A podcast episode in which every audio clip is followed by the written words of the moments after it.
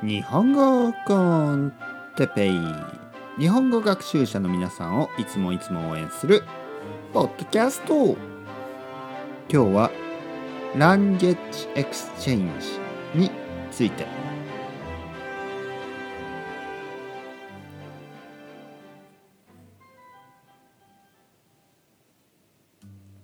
はい皆さんこんにちは。日本語コンテッペイの時間ですね。元気ですか？僕は元気ですよ。今日は Language Exchange について少し話したいと思います。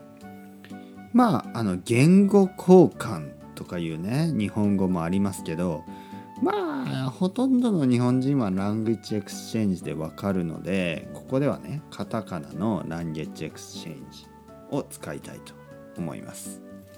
皆さんやったことありますか？Language Exchange ね。いろいろな Language Exchange のサービスがありますね。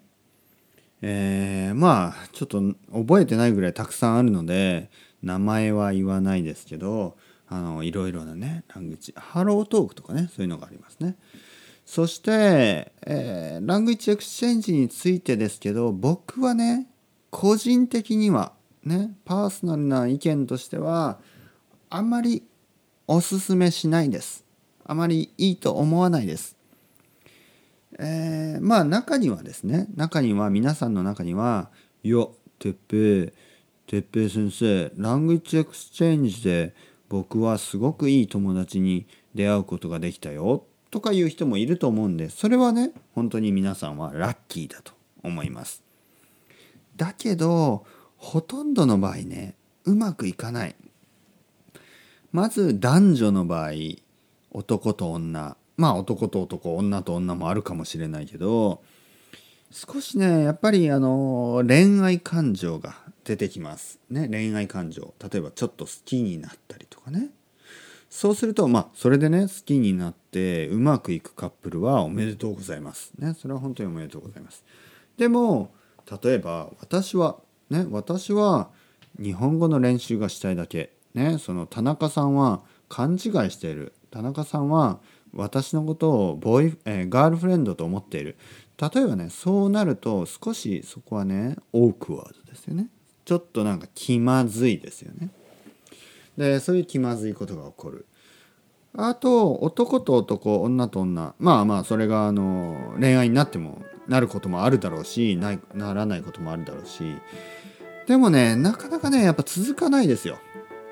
ラングイッチエクスチェンジは続きにくい。まあ理由はいろいろあると思うんですけど僕は先生の方がいいと思います。